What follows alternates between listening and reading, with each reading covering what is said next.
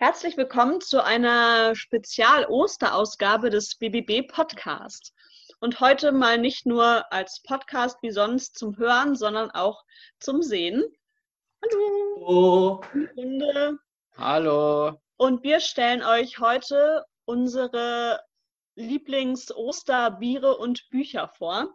Und wir fangen wie immer mit dem Bier an, würde ich sagen. Genau. Heute geht alles zack, zack hier. Uiuiuiui. Ui, ui, ui. Da war Druck auf dem Kessel. Oh, ich habe kein Glas. Ich auch nicht. Egal, wir stoßen schon mal an. Ja. Hervorragend eingeschenkt. Prost. Zum Wohl. Prost. Auf Ostern. Auf Ostern. Mm. Was hast du denn da Feines dabei, Jasper? Ja, ich habe ähm, ich habe einen märkischen Landmann dabei. Ähm, ich hoffe, ich verletze jetzt keinen, ich verletze jetzt keine Namens- oder, oder, oder Ahnenrechte, wenn ich das in die Kamera halte. Genau, ich habe einen märkischen Landmann dabei. Ähm, und zwar vor allen Dingen, weil ähm, ähm, das für mich ein, Bier ist, weil ich sehr mit der Abo verbinde. Ich verrate jetzt nicht warum. Das kann, mir, kann man mich dann persönlich fragen oder so. Manche wissen es vielleicht auch. Ähm, aber irgendwie passt es zur Abo und es passt außerdem auch einfach auch so, finde ich, so zum frühlingshaften Wetter. Es ist noch nicht so ganz warm. Man kann nicht so ganz was Spritziges trinken, aber es irgendwie, der Frühling kommt. Deswegen perfektes Osterbier. Ja, dem, also dem entgegen steht vielleicht ein bisschen mein Bier. Ich habe einen Grevesteiner, das ist schon ein paar Mal aufgetaucht in unserem Podcast, ein bisschen omnipräsent. Ähm, aber diesmal ist es ein Naturradler, weil ich finde, dass es jetzt um Ostern rum schon ähm, langsam Zeit wird für was Spritziges und es darf so ein bisschen, es darf so ein bisschen Sommerfeeling schon aufkommen, so angrillen, Osterfeuer. Ich finde, da ist so ein Radler richtig, richtig gut für. Und das ist auch wirklich lecker. Wird ein Vampir von der Polizei angehalten und fragt die Polizei, haben Sie was getrunken? Nee, nur zwei Radler. okay. Ähm, ich, ich habe auch ein richtig gutes äh, Osterbier dabei. Ähm, und zwar eine Potsdamer Stange, ein Bio-Bier. Uh. Und das ist äh, absolut hochwertiges äh, Bier. Ist, glaube ich, das leckerste Bier, was ich in meinem ganzen Leben getrunken habe. Und es ist Osterbier, oder ich habe es als Osterbier ausgesucht, äh, weil ich mich einfach darauf freue, das am, am Sonntag zu trinken. also ich trinke jetzt eins und eins am Sonntag. Also am Ostersonntag. Ja. Das kommt ja am Ostersonntag raus, Ja. also heute. Ach so. Ach so. Also wir- ich trinke zwei. Ich trinke heute ein, eins und dann Ostersonntag trinke ich eins. Sehr gut. Ich finde es eine, gute Bierauswahl. Finde ich auch. Wir können locker flockig zu den Büchern weitergehen. Ja, Johanna, sag doch mal, was hast denn du mitgebracht? Soll ich mal anfangen? Ja, Ja. ich habe ein Buch mitgebracht von Rupi Kaur. Ich glaube, man spricht sie so aus. Ähm, The Sun and Her Flowers.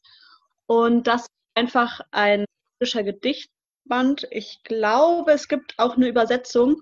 Ich bin mir nicht ganz sicher. Auf jeden Fall ist der so eingeteilt in ähm, Welten, Fallen, Rotten, äh, Rising und Blooming, also ähm, Sprießen und Blühen. Und sozusagen zu jedem dieser Stadien gibt es äh, meistens sehr kurze Gedichte, die manchmal auch wirklich gar nicht so aufregend wirken im ersten Moment, aber wenn man sie ein bisschen auf sich wirken lässt und vielleicht ein paar Mal liest, finde ich, können manchmal, das sind manchmal nur echt drei Zeiler oder so und trotzdem haben die was ähm, ganz Besonderes und es sind auch richtig schöne Illustrationen drin. Und das ist ein Osterbuch für mich, weil ich irgendwie mit Ostern so Gedichte verbinde. Ich weiß gar nicht genau warum, aber ich finde so Osterzeit ist was schon auch im Gegensatz zu Weihnachten, was ich finde, was ein Fest ist, was viel irgendwie so im, im Außen ist, ist für mich Ostern was, wo ich mehr auch wo es mehr auch um mein Inneres irgendwie geht und ich mich mehr mit mir selber da beschäftige und was das eigentlich mit mir macht. Und da finde ich Gedichte total schön für. Ja, voll gut. Flo, ich gebe mal an dich weiter. Was hast du denn dabei? Ja, ich habe äh, die, ich bin verantwortlich für die theologische äh, Hochkultur in, in diesem Podcast.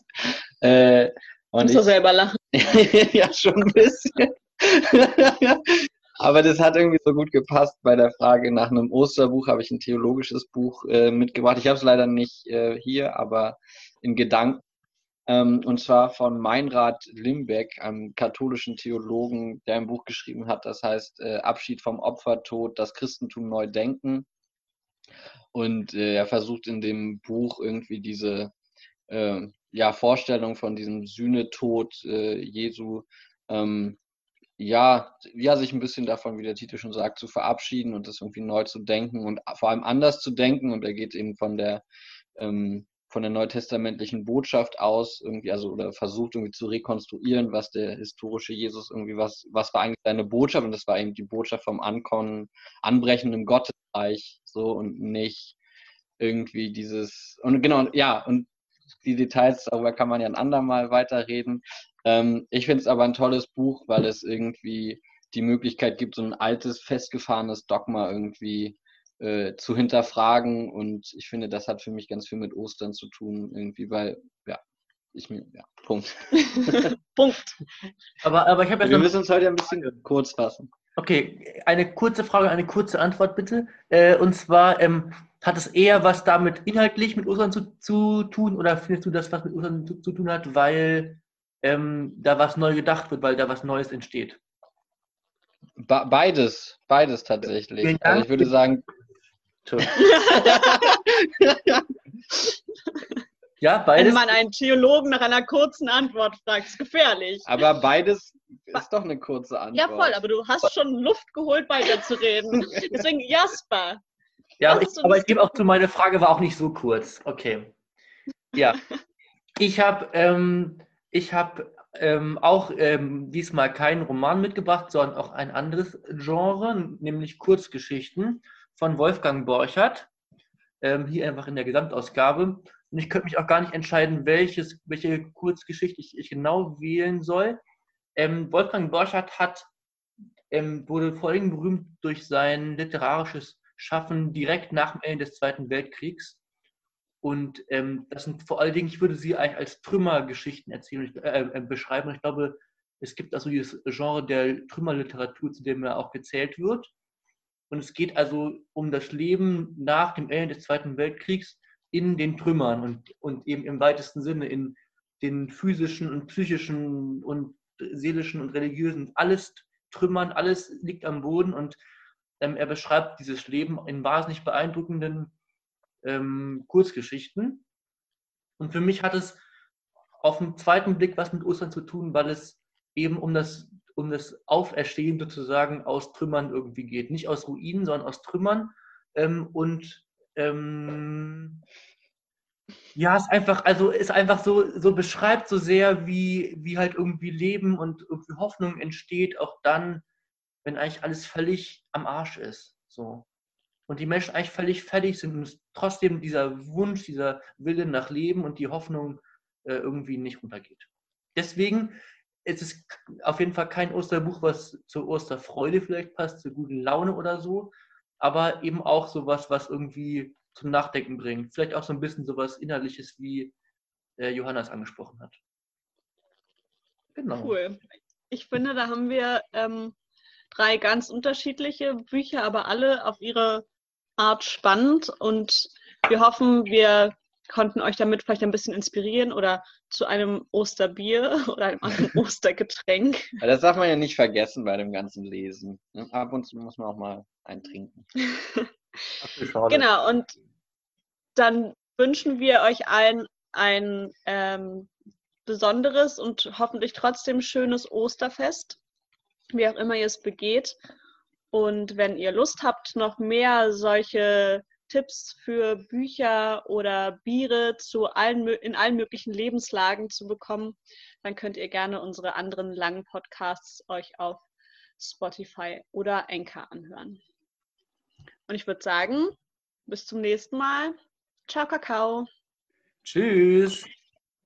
Tschüss.